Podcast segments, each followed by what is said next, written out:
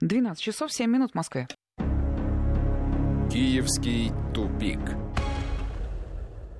Ну, мы уже начали разговор об Украине. В студии Наталья Мамедова. Очередной выпуск программы «Киевский тупик». У нас в гостях общественные и политические деятели, депутат Верховной Рады Украины прошлых созывов Спиридон Келенкаров. Спиридон Павлович, здравствуйте. Здравствуйте. Ну и, конечно, с нами на связи Киев и наш корреспондент на Украине Владимир Синельников. Владимир, отзовитесь, вы с нами? Да, добрый день. Добрый день. 5533. Первое слово «Весть» — это для тех, кто хочет что-то спросить или заметить, э, используя смс-портал, или 903-170-63-63, WhatsApp и Viber. Мы обсуждаем новости украинской политики. Страна сейчас на финишной прямой президентской выборной кампании. Осталось 10 дней до первого тура, ну или до единственного, там как пойдет. Ну и, похоже, этим обстоятельством объясняются причины и не имеющих отношения к выборам, на первый взгляд, событий. Так, Верховная Рада сегодня обсуждает законопроект о государственном языке. Так называется, ну, на мой взгляд, своеобразный приговор русскому языку на Украине. Документ диктует использование только и исключительно украинского языка практически во всех сферах жизни в стране. Владимир Синельников час назад в эфире уже объяснил основные этапы. Насколько мы поняли, вообще везде запрещен русский, но если быть буквальный, запрещен любой другой кроме как украинский. Но запрещать, скорее всего, будут, да, Владимир, именно русский, если будем говорить о наказаниях и контроле. А, ну вот а, мы основные положения знаем, кроме вот чего. Это идет очередной этап или уже заключительный разговор о государственном языке? Будет принят закон полностью? Э, это уже завершение длительного процесса, который начинался еще фактически с 1991 года, сразу после провозглашения независимости Украины. Э, тогда принудительная украинизация уже стала нормой, основной нормой внутренней политики, которой, кстати, придерживались все президенты, в том числе и как-то не парадоксально звучит Виктор Янукович, хотя в более мягкой форме. А сейчас это просто выходит на завершающую стадию, полное уничтожение русского языка, русской культуры и всего, что так или иначе связано с Россией людей. Предвыборная кампания, это уже вопрос к нашему эксперту. Спиридон Павлович, с вашей точки зрения, президентская кампания добила этот, э, эту тему, сделала более жестким э, эм, закон о государственном языке или не повлияла? Это она просто на данный момент, если говорить о ситуации, которая сейчас складывается, она просто использовала закон о русском языке для того, чтобы заблокировать фактически работу парламента и лишить оппозиции трибуны. Вы же видите, там две с чем-то тысяч поправок, на сегодняшний день они прошли там 820 поправок, и уже сегодня звучат заявления о том, что до окончания голосования в первом туре этот закон принят не будет. То есть это все перенесется на этап между первым и вторым туром голосования. Это с одной стороны. Это чисто технологически. С другой стороны, то, что касается языка, я согласен с тем, что с 91 года речь, речь ведь ведется не о том, чтобы люди изучали украинский язык. Да? У нас на самом, деле, на самом деле никакого сопротивления не было изучению украинского языка. Наоборот, дети, которые владели несколькими языками, они более конкурентны, и все это понимали, в том числе и люди, которые изначально жили, э, там, я не знаю, имеют свои корни там, в, в Украине, да, но являются русскоязычными, даже они на самом деле не сопротивлялись, чтобы их дети учили украинский язык. Это было нормально. То есть э, я хочу о чем сказать? О том, что э, даже в Украине, участвуя в Олимпиадах, да, дети Донбасса занимали лидирующие места, первые места по знанию украинского языка. Вопрос же заключается не в этом. Вопрос, вопрос заключается в том, что есть определенная категория людей, да, скажем, там, грубо говоря, 40 плюс, которые еще работают, они живут, они э, там, я не знаю, приносят пользу украинскому обществу. Вот этих людей, на самом деле, их пытаются лишить права. Это с одной стороны. С другой стороны, запрещение русского языка лишает права будущее поколение. Да, вот тех, тех людей, детей, которые сегодня приходят в школу, но им не дают знания русского языка. То есть, таким образом, они ограничивают их возможности. То есть они их купируют на уровне Украины, потому что с сознанием украинского языка ты, в общем-то, в мире ну, не сможешь реализоваться. Если ты не будешь знать любой ну, другой язык. ради, повторю умозаключение Порошенко. Он говорит, изучайте английский. А вот а тут, тут тоже идет манипуляция. Буквально сегодня на канале Порошенко, ну, знаете, этот канал вообще невозможно смотреть, но так случилось, что я его э, как бы не, ну вы эксперт, листал, надо, да, конечно. и мне нужно, нужно это делать. Э, какую, какая манипуляция? Ну, просто до смешного доходит. Да? Вот они выставляют э, рейтинги по языкам, исходя из того, что говорит, самый, самый востребованный популярный язык сегодня это китайский, исходя из численности населения. Да, Мы сейчас Владимир Синельникова да, ну, спросим, просто, какая речь это, слышна это, вокруг это, вас в Киеве? Это просто смешно, понимаете? Да. И при этом они говорят, да нет, ну вот есть еще испанский, вот там и так далее, и ставят рейтинговое голосование. Какой второй язык вы хотели бы изучать в Украине? И ставят китайский или, допустим, испанский, да? При этом русский абсолютно игнорируется. То есть вот это все навязывание как бы фальшивой идеологемы о том, что вот э, на сегодняшний день э, русский язык, он абсолютно вам ничего не дает, это вражеский язык, его не нужно изучать и так далее. Хотя на самом деле я скажу, какие процессы происходят внутри Украины. Родители детей вынуждены сегодня в связи с тем, что фактически не дают знания русского языка в школе, нанимать репетиторов. Русского? Того, конечно. Конечно, потому что они-то, э, люди-то понимают, в чем интерес да, их ребенка. Поэтому они нанимают репетиторов для того, чтобы их ребенок в полной мере владел русским языком. Более того, они изучают историю и так далее, потому что они предполагают, что ну, непонятно, этот э, человек, который вырастет, да, вот, и войдет уже в зрелый возраст, где, как сложится его судьба и где ему придется работать. Вы же сами понимаете, языковой барьер – это очень большая проблема.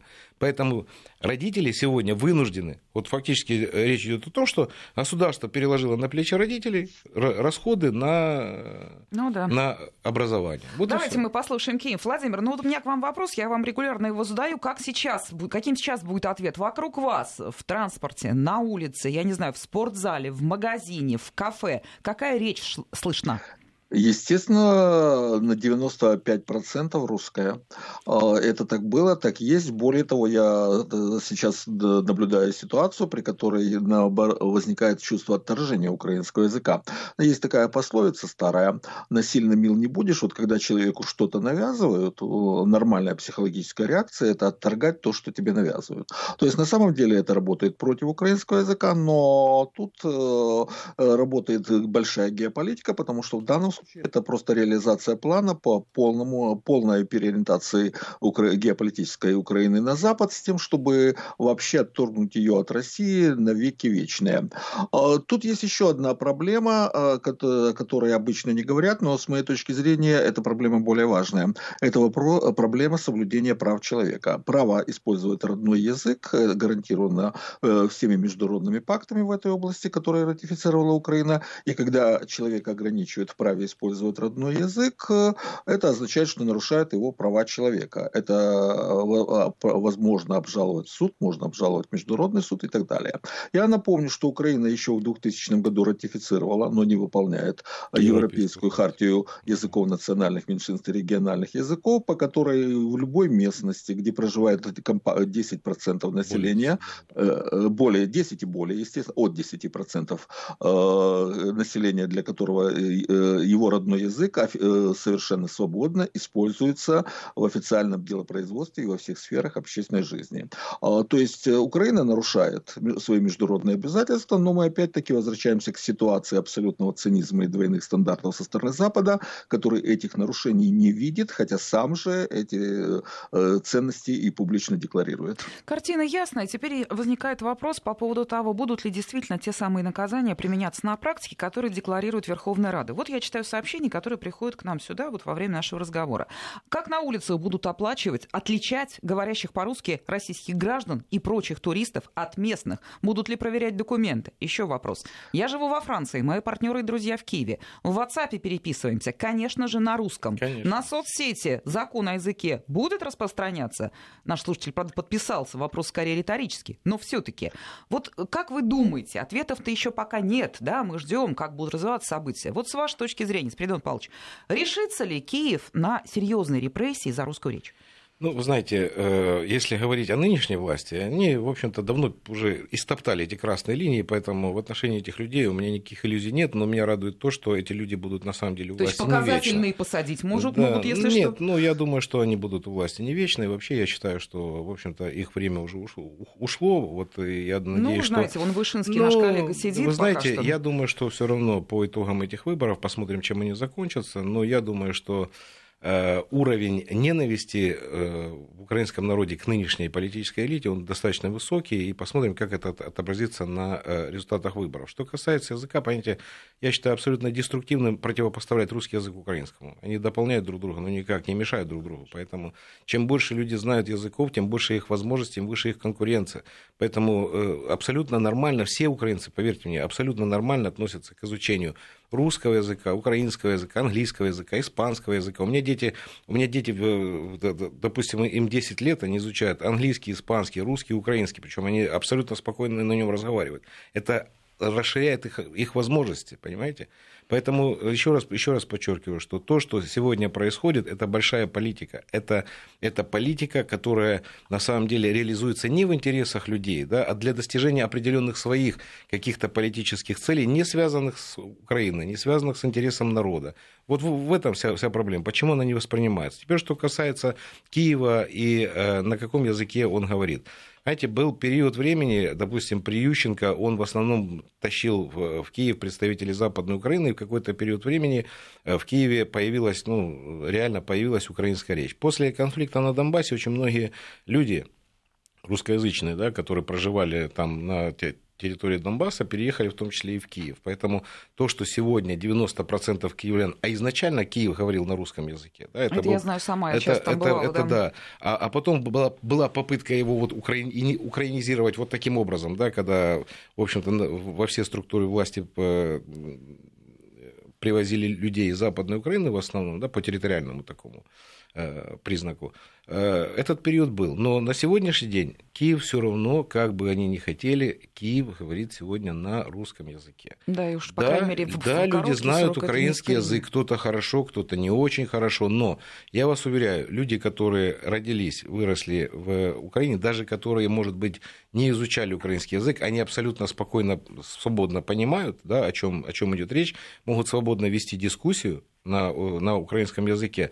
Конечно, не на таком співучій мові, як то кажуть, щирі українці, да? Вот он, Але, вот он український, да, зазвучав. Вот, поэтому, Поэтому, э, еще раз говорю, эта вся история, она больше связана с политикой, геополитикой и достижением Понятно, определенных да. политических ну, целей. Давайте тогда про политику и говорить. А главное политическое событие – это, значит, движение к 31 марта. Осталось 10 дней до выборов. Первый это будет тур или единственный, мы будем смотреть. И вот продолжают раздаваться громкие скандальные заявления и, конечно, обращают на себя слова Луценко. Он сказал, что посол США в Киеве Мария Йованович передала генпрокурору Украины Юрию Луценко список список неприкасаемых лиц. Заявил публично в эфире Хил ТВ, э, так сказать, в медиапространстве, лично о себе говорил, сомневаться либо оговаривает, э, либо правда. Как к этому относиться? Ну как? Нет, нет, вот, вот не вы сначала не усмехаетесь, Смотрите. а вот прозвучало ну, в медиапространстве, что есть мы, люди, Когда мы говорим всё... о том, что Украина находится под внешним управлением, нам кричат во всех студиях, вы все врете. Да? Вот сегодня генеральный прокурор заявляет, Приходит посол Соединенных Штатов Америки, передает ему список, он, правда, не озвучил фамилии. Побоялся? Но я могу предположить, кто эти люди. Вот, в принципе, да. Я думаю, это вот псевдодемократы, да, проамериканские, там, типа Наемов, Лещенко, Залищук, там, и так далее, то есть, и плюс вот это вот э, э антикоррупционные э, руководители, собственно говоря, э, возглавляющие институции, которые создавали американцы для э, политического контроля над э, Украиной. Вот, вот я думаю, что это касалось прежде всего этих людей. Есть еще один момент очень интересный. Понимаете, э, посол США Иванович, она все-таки она не человек э, Трампа. Она ему досталась по наследству, она, вообще-то говоря, как бы э, демократ, еще, Обам, еще, еще обамовская, да. Поэтому, возможно, вот это публичное заявление э, Порошенко, вернее, Луценко. это Луценко, да, говорит о том, что, возможно, вот эту ситуацию с Украиной будут использовать в Соединенных Штатах Америки в том числе, дискредитируя, допустим, тех же демократов которые, с одной стороны, заявляют о демократии, о борьбе за независимость, суверенитет Украины, а с другой стороны возникают факты, при которых они фактически занимаются диктатом, да, и, и суверенному государству диктуют свои какие-то э, условия, да. Поэтому я не знаю, как это будет использовано, но а сам факт... прокурор Луценко, он чей человек? И против это, кого он такое заявление это, сделал? Это человек, это человек Порошенко. Вот. Я не исключаю, что э, придя к власти, фактически их привели к власти демократы, да, ну, имеется в виду американские. Я не исключаю, что вот сегодняшнее вот это заявление, это попытка пересесть на другой паровоз. Я не понимаю, что Трамп mm-hmm. это, видимо, надолго, и надо как-то с ним дружить. Возможно, они готовы будут сыграть как бы ну, другую роль, да, ну, я не исключаю этого, потому что непонятно, для чего нужно было Порошенко, вернее, э, Луценко выступать с таким заявлением и входить в конфликт с послом Соединенных Штатов Америки. Значит, здесь есть какая-то большая геополитическая игра. Он же не самоубийца, он, конечно, человек подлый, но он далеко не глупый. И если он делает такие заявления, то, по всей видимости, будет какое-то продолжение банкета. Оно, оно не может просто закончиться одним заявлением, потому что ну, угу. оно вызвало очень серьезный резонанс.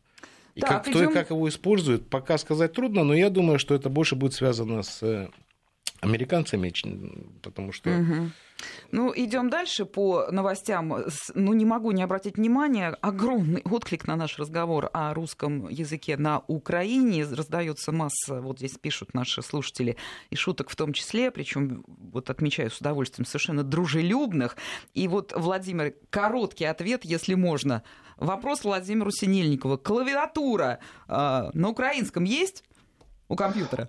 А. Конечно, есть. Есть, да? Есть, Понятно, да. ответ прозвучал. Идем дальше. Предвыборные новости обсуждаем. Смотрите, в Конгрессе США, в Конгресс США внесли резолюцию о необходимости противодействовать, цитата, российскому вмешательству в президентские выборы на Украине. Автор резолюции, демократ Джефф Меркли. Бог бы с ним. Аналогизм на лицо, ведь если такое намерение у русских есть, то они хотят избрать своего кандидата. Далее вопрос. Владимир, сначала к вам. А есть ли по по-прежнему, вернее, появился ли э, пророссийский кандидат вот в этой обойме кандидатов в президенты Украины? Ведь даже Бойко таковым назвать нельзя. Да, вы абсолютно правы, даже Бойко нельзя назвать пророссийским кандидатом, и такого просто не существует. А, поэтому то, что говорят американцы, ну вот э, у них, как всегда, политика двойных стандартов, то есть если мы вмешиваемся, выборы на Украине это правильно, а вот если вмешиваются другие, то это ай-яй как нехорошо, и это противоречит стандартам демократии. Обычная американская политика. А на Украине просто нет э, пророссийского кандидата по определению, поэтому э, Россия России здесь поддерживать просто некого. Понятно. Ну, собственно, другого ответа я и не ожидала, но вдруг, мало ли, какие заявления. Ну, самая одна из самых громких новостей, конечно, это то, что Зеленский, который был лидером гонки, да, с очень хорошим результатом для, по украинской реальности, а, оторвался еще сильнее. Вот, Спиридон Павлович, я думаю, что за рейтингами вы, безусловно, в силу профессиональной принадлежности следите.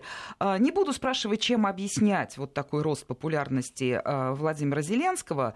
Вопрос другой. Насколько теперь видно за его спиной Коломойского, насколько, так сказать, уже начали обсуждать реально позицию самого Коломойского? Знаете, вы очень правильно поставили акцент популярность Зеленского. Это не рейтинг Зеленского, это популярность Зеленского. Он еще не стал политиком. Он фактор украинской политики, но он еще не прошел как бы вот этот избирательный цикл, он еще не реализован как политик, он только на стадии, на старте, да. Угу. Вот. Э, почему такой высокий, высокий уровень э, его популярности? Ну, во-первых, он шоумен, его знают во всей Украине, у него высокий уровень узнаваемости. И на фоне тех политиков, которые сегодня претендуют на украинскую булаву, на самом деле есть колоссальное разочарование этими политиками, поэтому люди, как альтернативу в условиях отсутствия строки против всех, за которую они с удовольствием проголосовали, угу. вот, они сегодня предпочитают отдать свой э, голос за Зеленского. Что касается социологии, понимаете, вот я почему говорю о том, что их время уже уходит, потому что многие считают или верят в всесилие украинской власти, в всесилие Порошенко, который через административный ресурс все-таки победит на этих выборах, и, и он сфальсифицирует, и все это как бы э, пройдет так, как он запланировал. Но если бы он был бы настолько всесильный, да, то на самом деле он бы выстроил бы удобную для себя конфигурацию удобную для себя конфигурацию, которая предполагала бы, он как патриот против реваншистов э, бывшей партии региона в лице, допустим, того же Бойко. Эта же идея, она уже она, она не нова, она обсуждалась достаточно длительный период времени в украинской политике. Не удалось этого реализовать. Сейчас он вступил в избирательный процесс фактически в наихудшей для себя конфигурации. Вот в самой наихудшей, которую даже предположить нельзя было. Поэтому те, кто верят, что он сможет э, поломать там, и так далее, и так далее, ну, на самом деле это у меня вызывает большие сомнения. То, что он может Э, провести какую-то провокацию, то, что может произойти срыв выборов или остановиться на уровне первого тура – без возможности установить результаты выборов, при этом переложить ответственность на оппозицию. Это все это... это? А вот очень просто. Ну, смотрите, какая ситуация. Вот э, на сегодняшний день рейтинги показывают, что и у Порошенко, и у Тимошенко разница э, в голосах где-то полтора процента. При этом э, в бюллетене зарегистрирован еще один Тимошенко с теми же самыми инициалами, и специалисты социологии говорят, он может оттянуть от полутора до трех процентов. Все же понимают, не только в Украине, да, но и во всем мире понимают, что это политтехнология, черная, грязная, низкая, да, в отношении своего оппонента.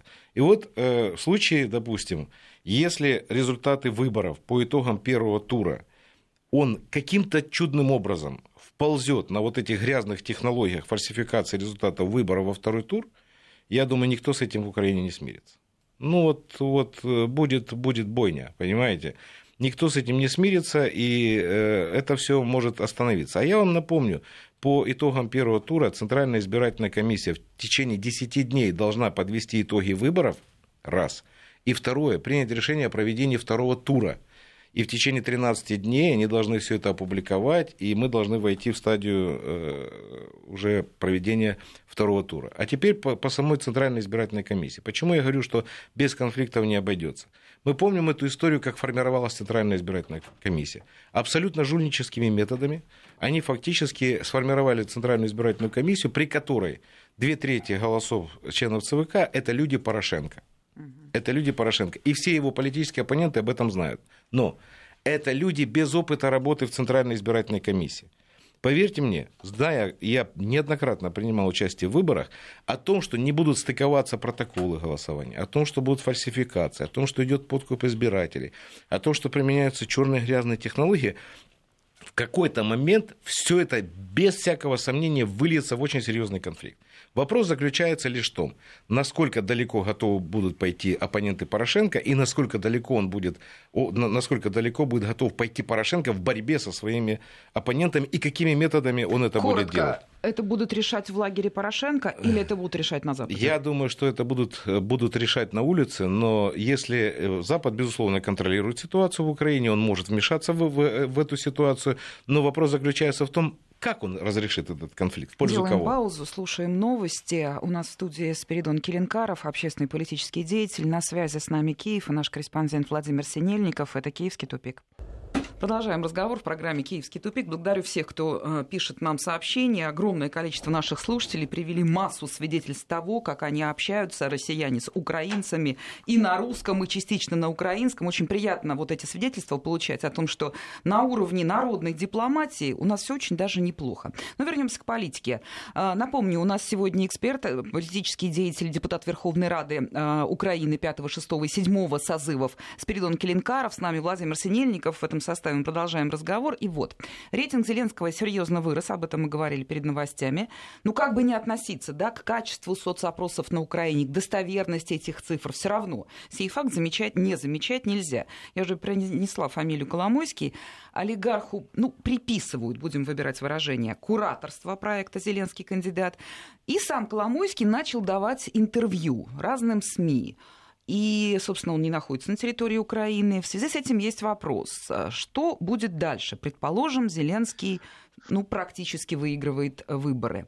Как это капитализирует бизнесмен Коломойский? Он, что называется, продаст результат? Как он, как он это капитализирует? Да. Ну, с удовольствием человек, который умеет добывать золото из облаков, поэтому вы не сомневайтесь, то, что он это Нет, я за него совершенно не беспокоюсь. А, что а будет вообще, на, самом деле, понимаете, ведь вопрос не в том, что Коломойский там поддерживает Зеленского. Он выстраивает, опять же, неудобную конфигурацию, это, я думаю, реализовано в том числе с его подачи, он против Порошенко.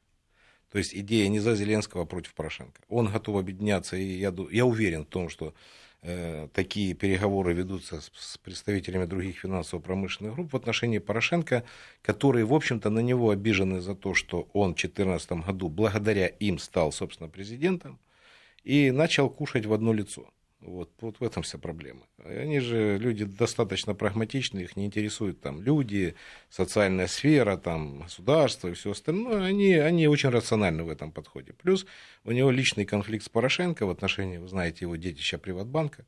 Вот. В общем-то, судебные разбирательства еще не завершены. Он считает, что его таким образом как бы обобрали как липку, хотя на самом деле тут большой вопрос, кто еще кого обобрал. Ну да, но я, может, сейчас не но будем я, углубляться. Но я да? точно могу сказать, что от этого всего потеряла, конечно же, Украина, которая рефинансировала, опять же, в этот банк 160 миллиардов, на минуточку, украинских денег, да, налогоплательщиков. Поэтому он, он ведет э, борьбу с Порошенко и решает задачу возврата в Украину, потому что свое будущее он видит здесь, при, друг, при другом руководителе и при другой э, обстановке для ведения своего бизнеса. Причем он же вкладывается не только в Зеленского. Он поддерживает, я думаю, Тимошенко, есть еще такой Шевченко. То есть каждый из олигархов, точно так же, как, скажем, тот же Ахметов поддерживает э, три проекта, да, также Коломойский поддерживает три проекта. Вот. А все это, в общем-то, выстраивается в определенную э, конфигурацию, да, которая позволила бы им в дальнейшем чувствовать себя уверенно, быть над властью, а не под властью, как это несколько уже было попыток сделать в Украине. Этого не получилось, и олигархическая система до настоящего момента фактически управляет всеми политическими процессами внутри страны. Владимир Синельникова спрашиваем. Владимир, скажите, там в украинских СМИ видно присутствие Коломойского, открытое, явное, или пока только разговор о том, что он куратор Зеленского? А, прямым текстом это не говорится, но если проанализировать политику телеканала 1 плюс 1, одного из самых рейтинговых на Украине, а, то то, что он поддерживает Зеленского и фактически ведет его избирательную кампанию, это более чем очевидно. Но вплоть до того, это было ясно еще, кстати, на Новый год, вспомните этот яркий пиарный ход, когда вместо президента Порошенко э, на его новогоднего поздравления перед, в канун Нового года появился Зеленский и заявил, что он идет в президент моменты. Владелец канала Коломойский, естественно, Зеленский не мог сдвинуть сетку вещания и отменить э, выступление президента. Это мог сделать только Коломойский. Уже тогда все стало ясно. Я полностью согласен, и причем я об этом давно говорю, что за Зеленским и за Тимошенко стоит э, Коломойский. Фактически они его марионетки в обоих случаях. А поскольку Аваков поддерживает э, Коломойского, то есть они работают в тандеме, то Аваков обеспечивает силовой ресурс и силовую поддержку деятельности деятельности и того же Зеленского, и той же Тимошенко. Вспомните войну между СБУ и МВД, когда СБУ попыталась заблокировать деятельность избирательных штабов Тимошенко, в ответ на что МВД тоже э, предприняла аналогичные действия в отношении избирательных штабов Петра Порошенко. А, то есть э, админресурса на сегодняшний день у Порошенко как такового нет. Более того, поскольку Национальный корпус Азов тоже под контролем Навакову, он записался в качестве общественной организации как наблюдатель на выборах, ну понятно, за кого и как он будет наблюдать. То есть э, ситуация абсолютно однозначна. Коломойский придет к власти, но он просто будет делать то, что сейчас делает Порошенко. То есть все те откаты, подряды, заказы, которые сейчас идут через госбюджет, то есть перераспределение средств через госбюджет, будет идти в пользу Коломойского. Его интерес абсолютно очевиден. Вопрос от слушателей, Спиридон Павлович, вам. Возможно ли схема Зеленский-Коломойский и потом президент Тимошенко? Ну, я не знаю, как эту схему реализовать. На самом деле в Украине все возможно. Я же подчеркиваю, мы давайте дождемся ну, хотя то есть бы... поддержка явно одного, Не, а потом но... все вместе Смотрите, мы поддержим Здесь Тимошенко. могут быть варианты каких, их может быть очень много на самом деле. Но если, допустим, предположить, хотя на самом деле я почему-то у меня большие сомнения, но допустим, если Зеленский выигрывает выборы, да? Первый я, тур. Да, да, первый тур и второй тур, потому что социология показывает, что в принципе он выигрывает и первый, и второй тур. Предположим, так оно вот линейно прошло, хотя, еще раз говорю, я вот в эту историю не верю линейности украинских выборов, там могут быть любые моменты, нюансы. Но, тем не менее, предположим так.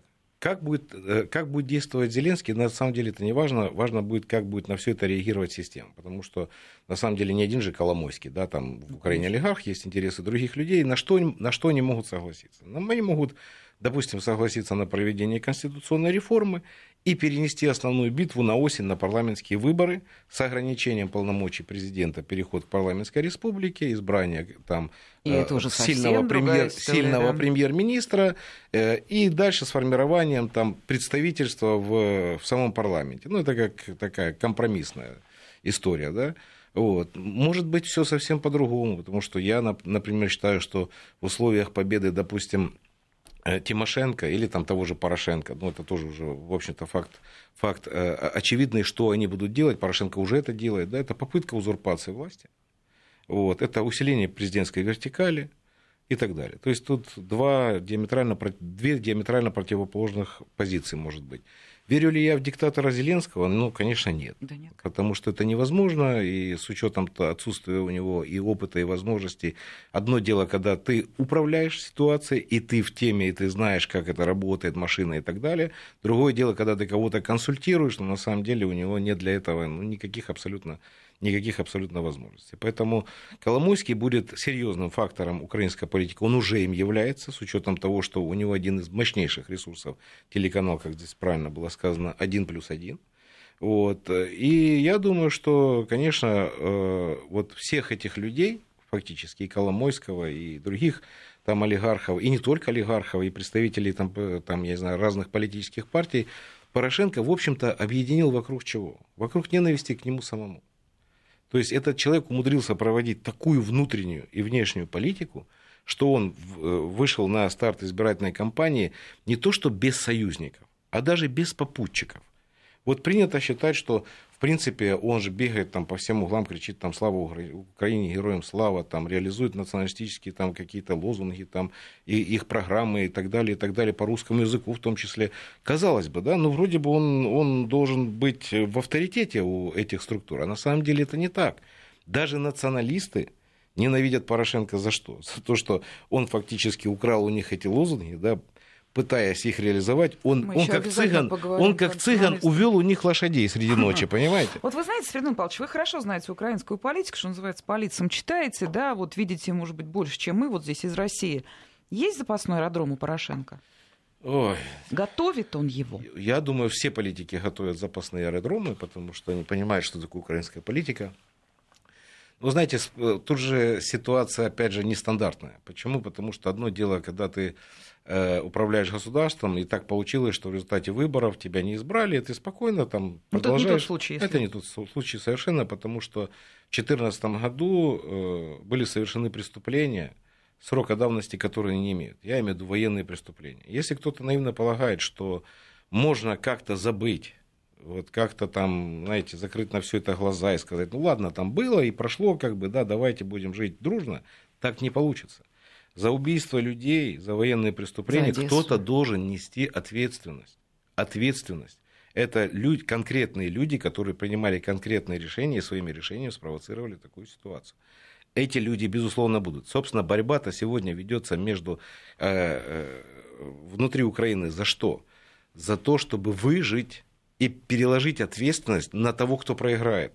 Я имею в виду прежде всего БПП и Народный фронт. Это две политические силы, которые пришли вот э, в результате государственного переворота к власти, сформировали, принимали решения, в нарушении Конституции Короткую отправили армию бомбить Донбасс Делаем вот и так далее. Секунды.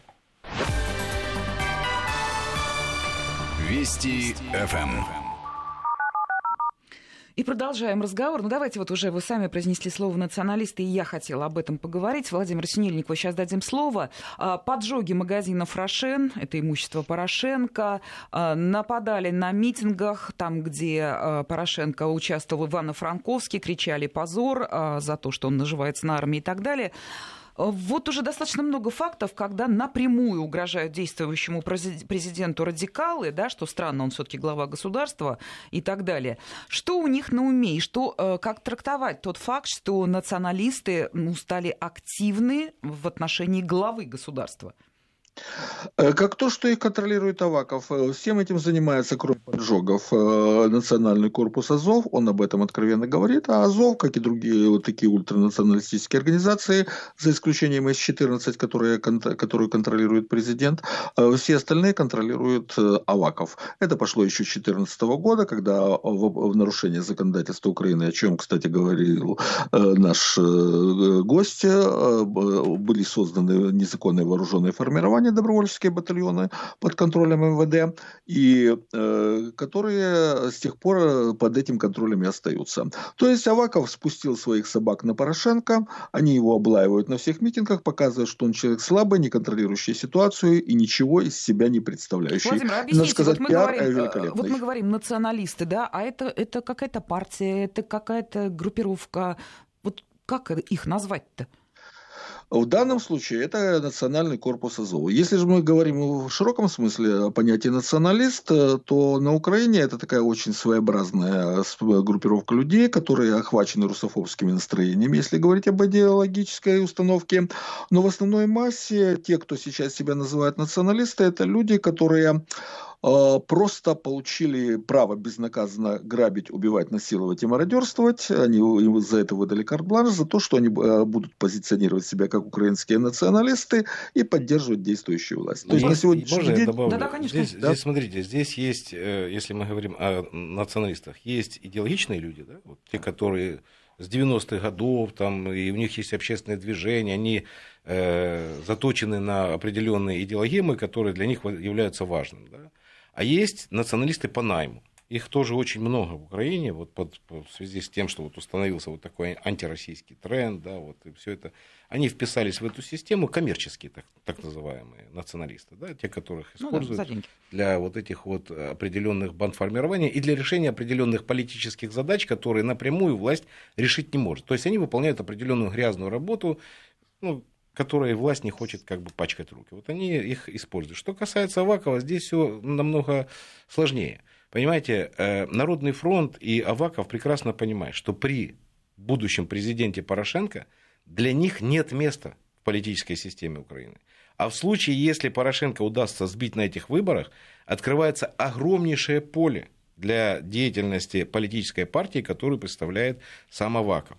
Поэтому э, ошибкой Порошенко было в отношении Авакова и вообще команды Яценюка то, что сбивая Яценюка, нужно было зачищать всю команду. А если ты этого не сделал, ну тогда, дорогой, лови, держи. Вот сегодня это лови, держи прилетает в сторону Порошенко, от Авакова и Яценюка в том числе. Поэтому они хотят зачистить э, электоральное поле от БПП и сформировать свой новый проект. Возможно, под руководством Гройсмана, потому что рейтинг Яценюка очень низкий, но они попробуют каким-то образом Э, скажем так, реинкарнироваться в новый политический проект, там, ну, я не знаю, под условным названием там, «С Европой в сердце», это не имеет никакого ну, значения, да, но, названия, но да. они, хотят, они хотят реализации своего проекта. Ну, вот подсказывает нам Владимир да. Блок Владимира Зеленского.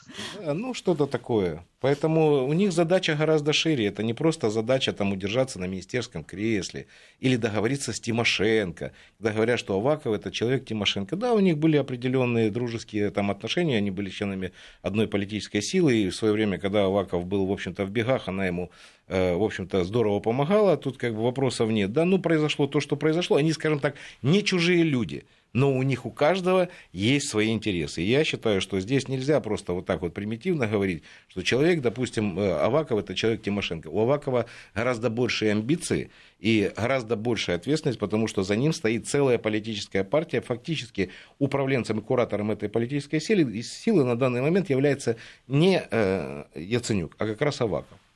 Вы знаете, Спиридон Павлович, вот вам пишут, Киев на связи. Спиридон Павлович, а вы вернетесь, если Порошенко Конечно. и все они Конечно. уйдут? На второй же день.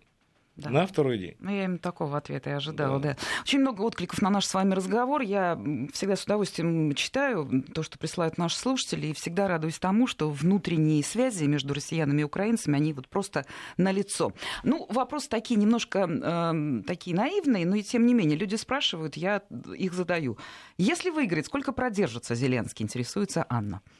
Ну, послушайте, он все зависит, все зависит э, от того, как будет складываться ситуация внутри страны. На самом деле, чтобы вы понимали, любой новый, любой новый э, президент – это какой-то определенный кредит доверия во времени, ну, минимум года на два, это точно. Да? А mm-hmm. дальше все зависит от того, как управлять. Вот, допустим, в случае победы Порошенко у него нет этого кредита доверия. То есть пружина, как она была сжатая в напряженности, она так и будет.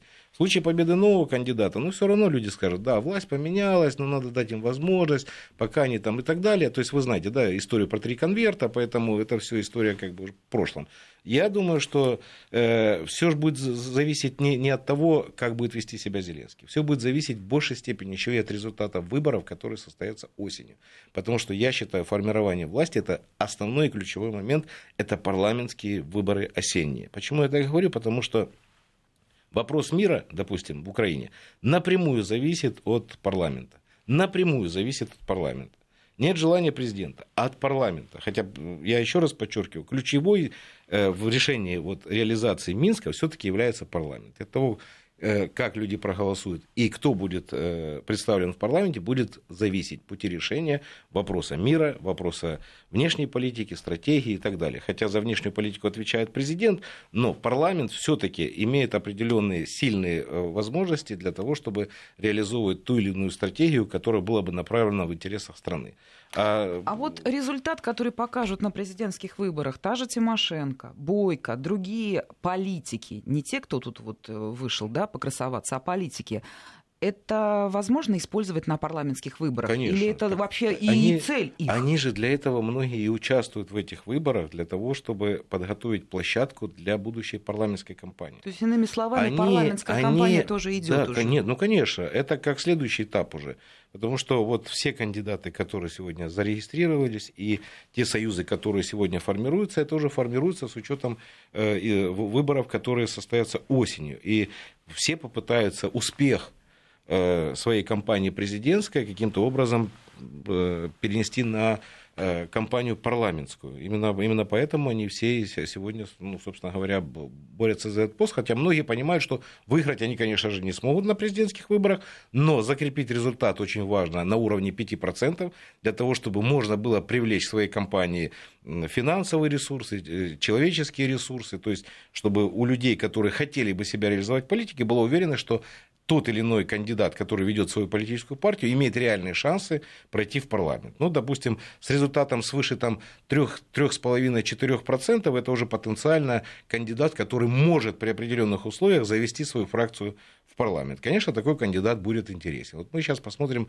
по итогам выборов, как это будет складываться. И я хочу, вот, очень часто обсуждают социологические опросы, которые сегодня публикуются. Я почему еще говорю о том, что э, шансы Порошенко достаточно низкие, потому что все социологические группы, кроме одной, социса, дают э, э свои данные в отношении того, что Порошенко не попадает во второй тур. Не попадает. Единственная компания – это СОЦИС, которая дает э, прохождение Порошенко во второй тур, но я хочу вот напомнить, знаете, у нас же э, социология как гороскоп, да, вот люди читают и должны в это поверить, что вот, вот они, они нам предсказывают какое-то наше будущее. Так вот, я просто не поленился и взял данные этого же, этой же компании «Социс», а я напомню, ее возглавляет господин Грынев, который руководит штабом Петра Порошенко. И это единственная компания, которая показывает, что Порошенко выходит во второй тур. Я взял их социологию по итогам выборов 2007 года. Это были досрочные выборы э, парламентские. И вот что они давали тогда? Э, они давали партии регионов 30%, а партия регионов взяла 34. Ну, казалось бы, все абсолютно логично. Наша Украина, это э, партия была э, господина Ющенко, давали 18,9, э, они взяли 14,1. Но самое интересное, показатели, показатели по бюту. Они давали 15%, а бют взял 30%. Это, это были их основные конкуренты. Вот я думаю, что сейчас в отношении своих основных конкурентов вот такими манипуляциями занимается социологическая служба, которая напрямую связана с президентом Украины. Поэтому я считаю, что он Спасибо. не попадет во второй. Спасибо большое. Спиридон Келенкаров, Владимир Синельников, Киевский тупик, программа. Всем спасибо.